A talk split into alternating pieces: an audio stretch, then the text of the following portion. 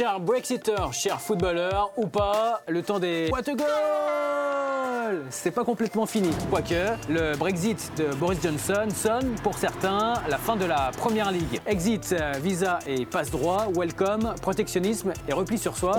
Et ce alors que 331 footballeurs étrangers évoluent cette année dans le championnat de Sa Majesté. Is it it, Elisabeth le foot anglais pourrait perdre de son attractivité et de sa compétitivité. Les clubs les plus riches, Manchester, Liverpool, Arsenal, Chelsea, pourraient-ils devenir encore plus riches? Les clubs les plus pauvres vont-ils devenir encore plus pauvres? Et quel impact sur le moral des supporters britanniques pour qui le foot est une bouffée d'oxygène dans un quotidien parfois incertain? On en parle après le générique. God save the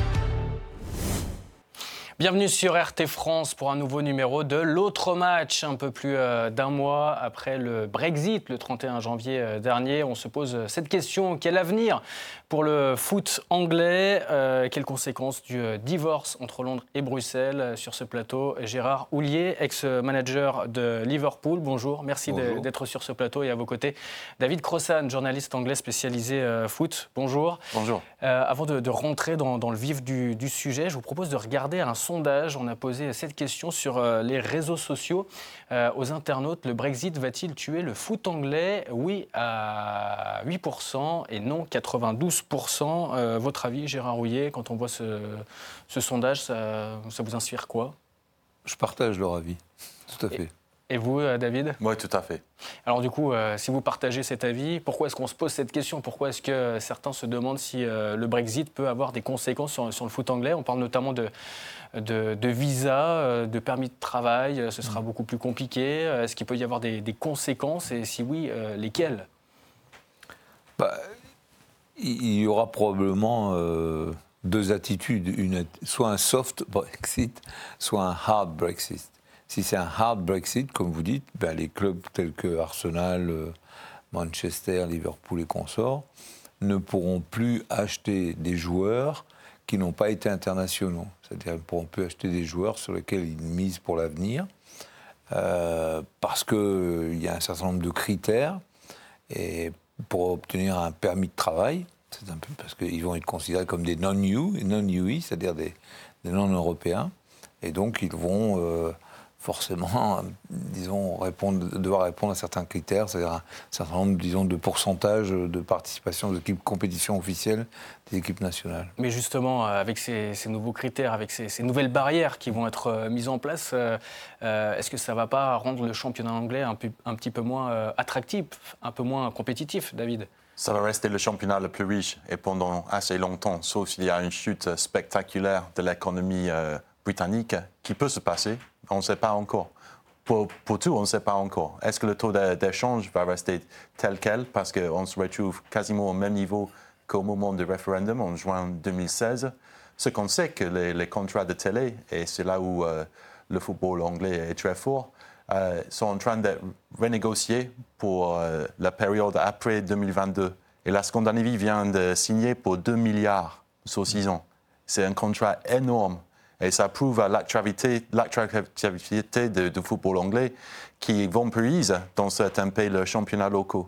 Vous parlez des, droits euh, télé, 4,8 hein, milliards par an pour les clubs anglais sur la période 2019-2029, donc c'est plus 30%, hein, on a les, chiffres selon, euh, selon l'équipe. Évidemment, vous parlez euh, de, contrats à, l'étranger, mais malgré tout cela, il y a des, déclarations aussi à droite, à gauche par rapport au Brexit. Je pense notamment à, Mauricio Pochettino, hein, l'ancien manager de, Tottenham euh, qui avait déclaré dans The Independent, il, y a, il parle de la construction du, stade, le nouveau stade qui coûte presque 1,1 milliard d'euros.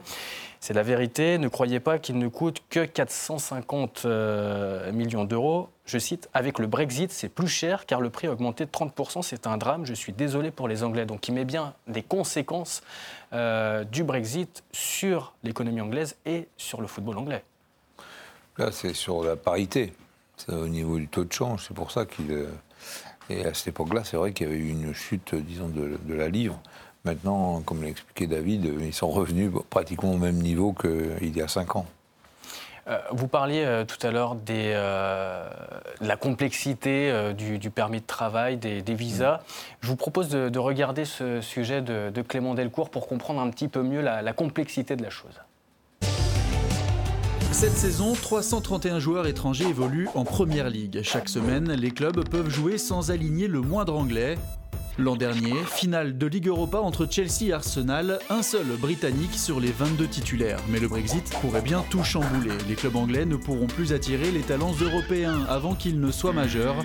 La FIFA interdisant aux joueurs de moins de 18 ans de rejoindre un club étranger, à moins que ce dernier ne fasse partie de l'Union européenne, entité dont le Royaume-Uni ne fait plus partie.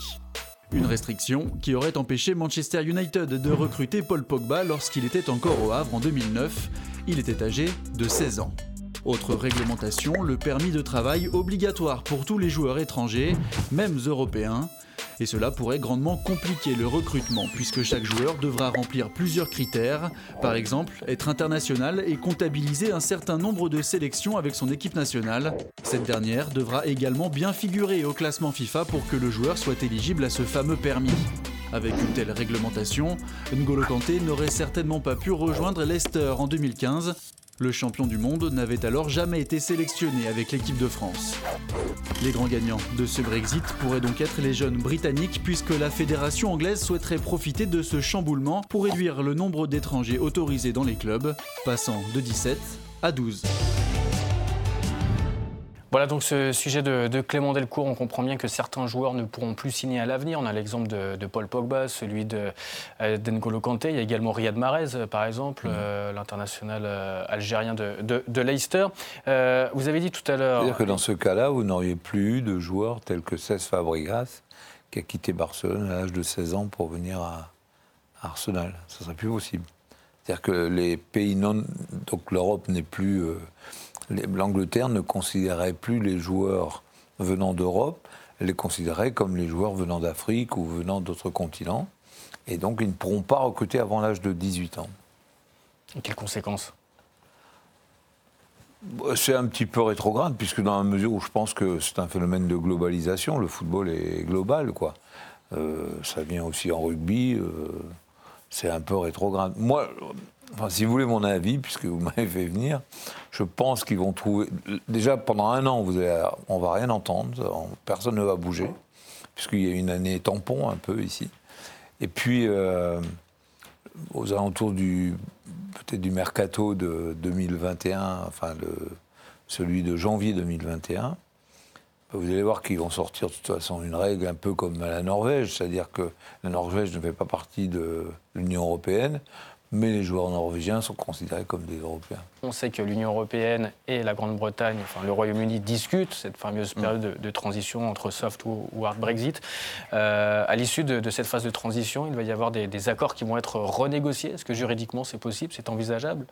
C'est un flou pour, pour l'instant. On ne sait pas ce qui va se passer. Mais ce qu'on sait, c'est que le gouvernement britannique vient d'annoncer euh, des critères pour des gens qui veulent s'installer en, Royaume-Uni, que ce soit des Européens ou, les, non-Européens. Il faut euh, obtenir un certain nombre de points, un peu comme si on veut aller s'installer en, Australie.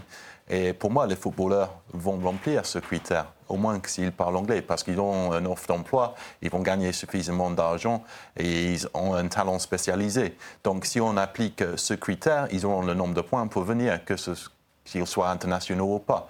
Mais on verra ce qui va se passer réellement parce qu'on sait qu'il y a aussi une tension entre la fédération qui aimerait bien réduire le nombre d'étrangers pour aider l'équipe d'Angleterre qui, s'améliore. On, a vu ça avec la demi-finale au Mondial la dernière fois et on a une belle génération euh, en Angleterre actuellement. Mais il y a trop peu d'Anglais qui, jouent actuellement en Premier League. C'est moins de 40%.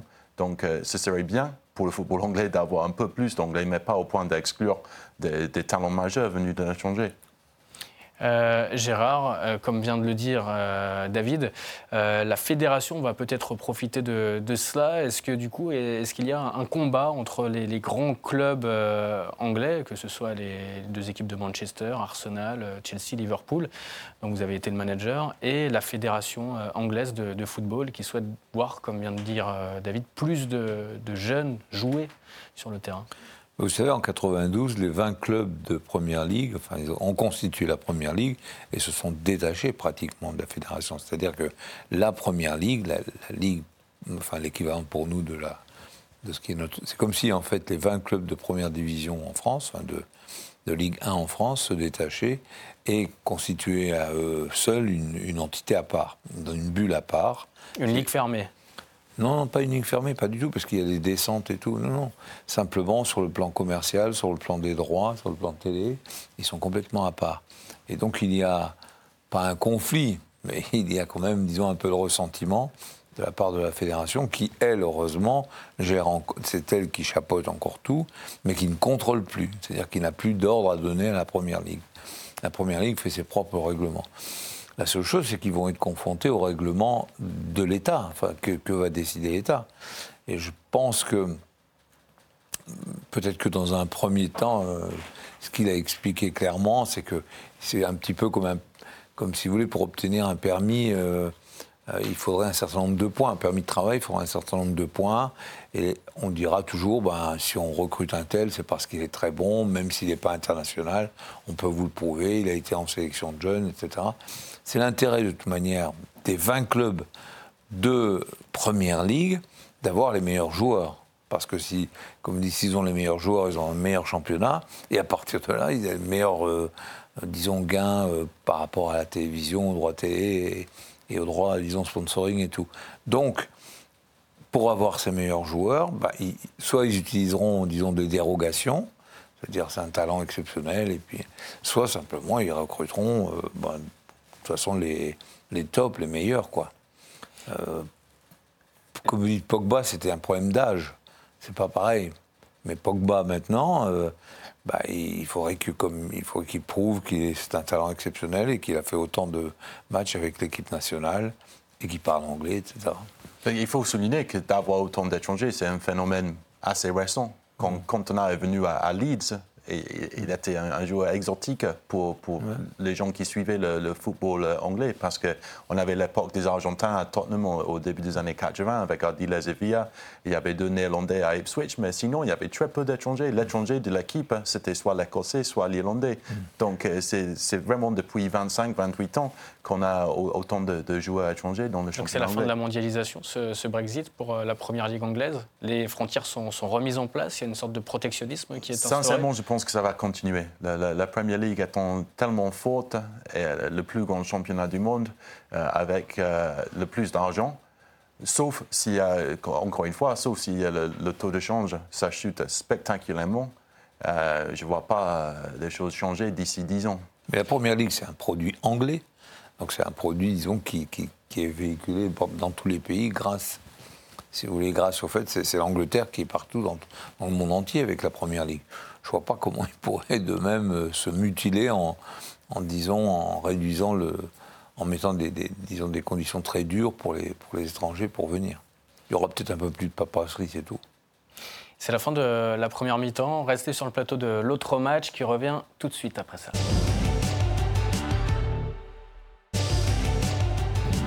De retour sur le plateau de l'autre match, nos invités sont toujours là, ils n'ont pas changé. Toujours Gérard Rouillet, ancien manager de, Liverpool, et euh, David Crossan, euh, journaliste euh, anglais. On est en train d'évoquer les conséquences du Brexit sur, la première ligue anglaise.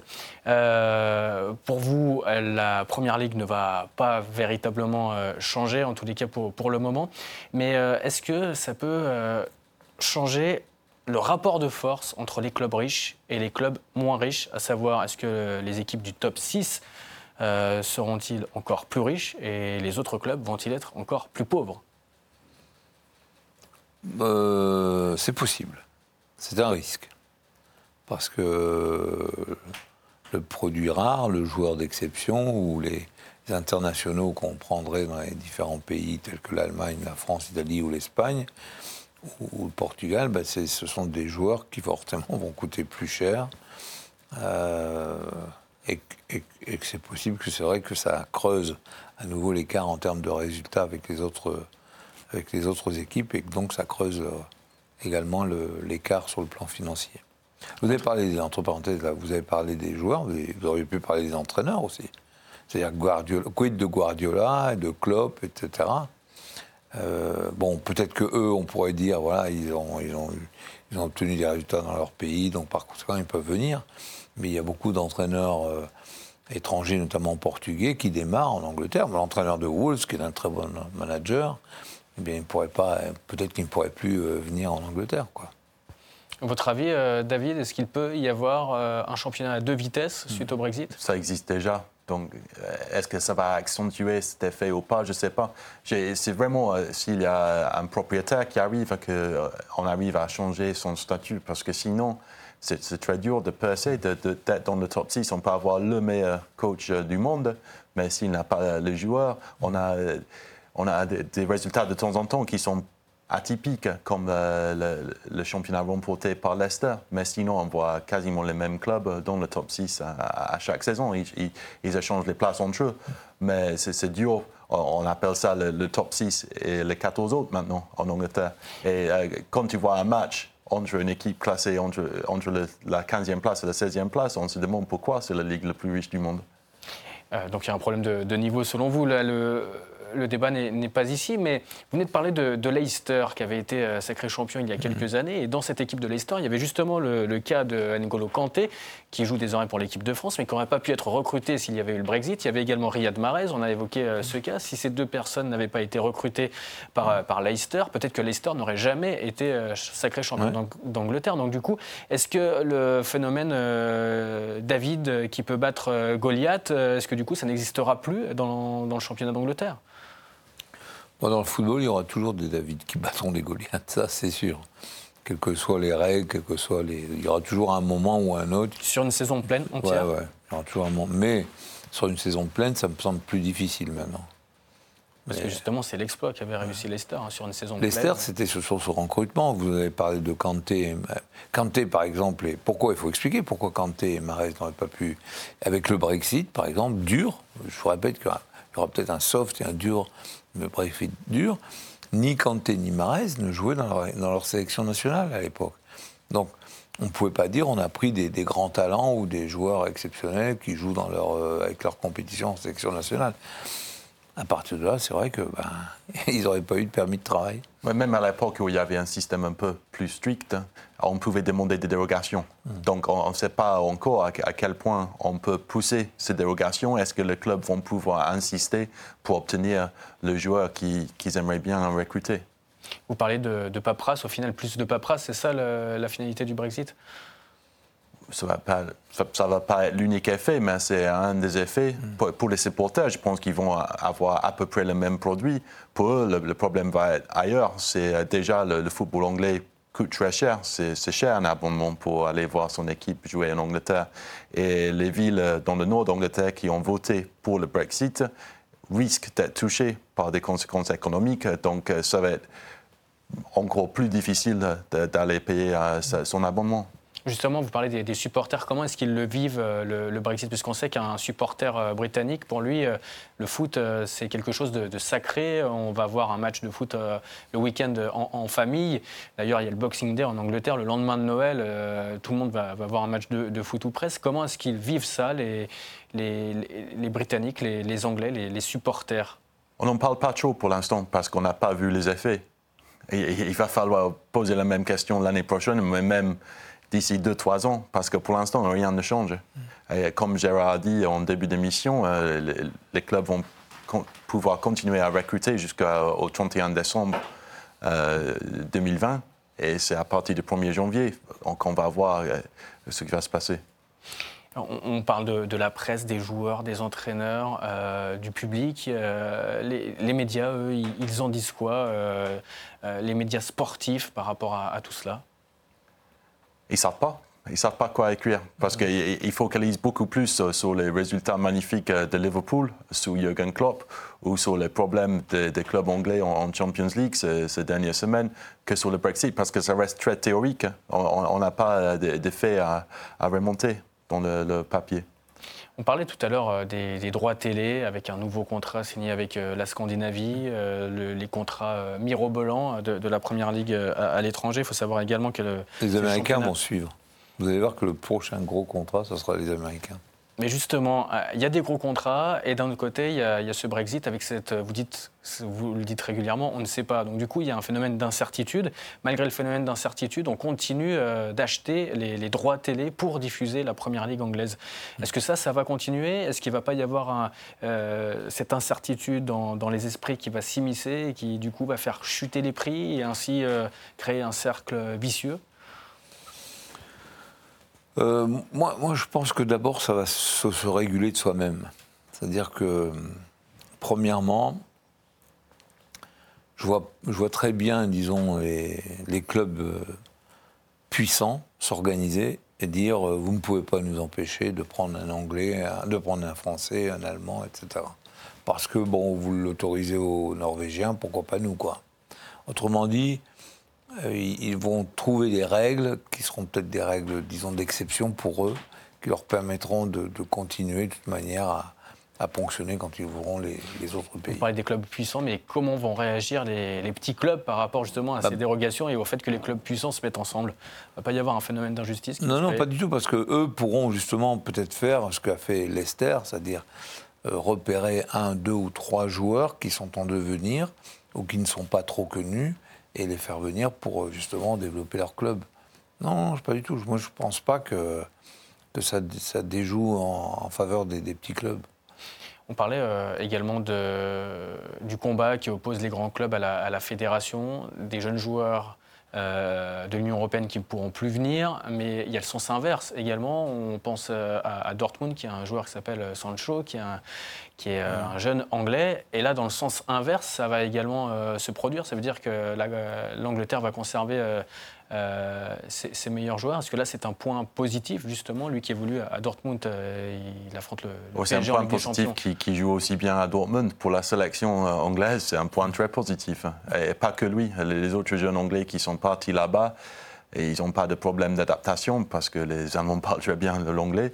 Mais non, je, je, pense que à l'avenir, les meilleurs talents anglais, ouais, déjà, ils restaient plus ou moins en Angleterre parce que les Anglais n'aiment pas trop s'exiler. Il faut être honnête.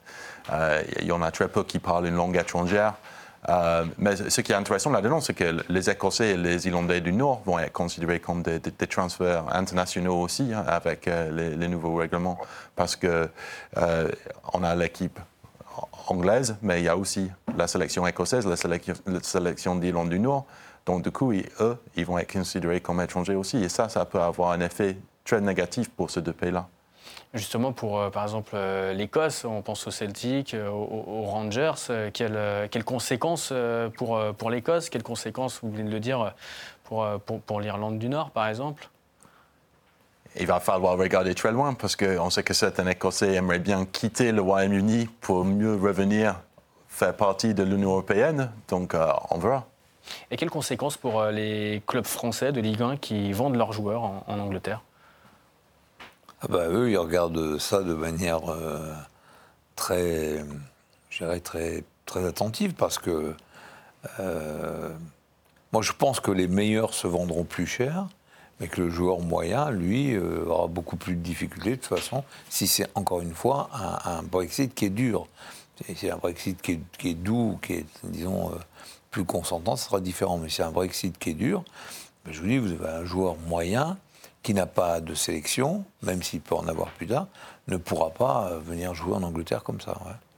Euh, il peut y avoir un Brexit dur au final, euh, mais est-ce que dans le même temps, il peut y avoir un Brexit doux Rien que pour le football? Est-ce que c'est possible ça ou est-ce que c'est complètement... Bien sûr, c'est possible. Le, football peut, faire preuve d'exception parce que, comme Gérard a dit tout à l'heure, ça fait rayonner l'Angleterre dans le monde entier partout où on voyage, si, tu dis à quelqu'un, moi je suis anglais, il te parle tout de suite du football. Euh, on parlait tout à l'heure euh, du taux de change entre euh, l'euro, la livre sterling. On sait qu'elle est montée jusqu'à 1,8. une livre égale 1,8 euros. maintenant, c'est à peu près 1,20 euro.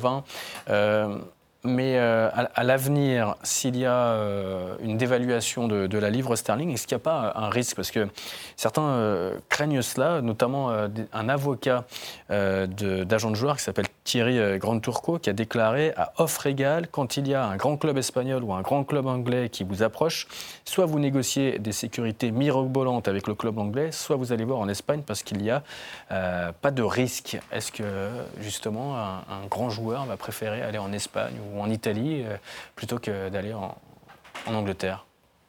Non, c'est pas sûr. Il ira, s'il a la possibilité, il ira en Angleterre. L'Angleterre est le pays qui attire le plus les joueurs. Ça, faut le savoir. Et du coup, on va, on va faire des, des, contrats en euros pour euh, éviter que les joueurs perdent de l'argent? C'est possible, Ça, va, ça, peut devenir très technique hein, parce que euh, l'Angleterre, le Royaume-Uni peut aussi changer sa fiscalité pour rendre le pays plus attractif aux étrangers qui aimeraient bien s'installer en Angleterre. Donc finalité, euh, rien, ne, rien ne va changer. la première ligue anglaise va rester euh, la première ligue anglaise. Brexit, en notre Brexit? Non, si vous voulez mon avis, je pense que peut-être pour les jeunes, ça changera. Ce qui, ce qui aura une espèce de compromis, c'est-à-dire que si on ne prend pas peut-être un jeune euh, avant 18 ans, comme on ne peut pas prendre un Africain ou un, joueur de notre continent avant 18 ans, peut-être que ça, ça, ça, viendra en Angleterre et ça protégera les jeunes Anglais. Après, euh, je dirais qu'ils vont trouver, je vous dis, un système euh, un peu comme ils l'ont trouvé à un moment avec la Norvège. Hein. Personne n'en parle, mais les Norvégiens, sont considérés comme des, des joueurs européens, alors que la Norvège ne fait pas partie de l'Union européenne. Avec notamment le jeune joueur Haaland qui évolue du côté de mmh. Dortmund, qui, a, notamment performé face, face au Paris Saint-Germain. Euh, messieurs, merci beaucoup d'être venus sur ce plateau de, l'autre match pour parler donc euh, du Brexit et de la Première Ligue anglaise. Est-ce que le Brexit va tuer la Première Ligue anglaise? La réponse ici sur ce plateau, on l'a compris, c'est donc non. Euh, merci, messieurs, et on peut revivre évidemment, évidemment cette émission sur rtfrance.tv Et euh, sinon, on se donne rendez-vous évidemment la semaine prochaine pour un nouveau numéro de l'autre match. A plus sur RT France. Bye bye.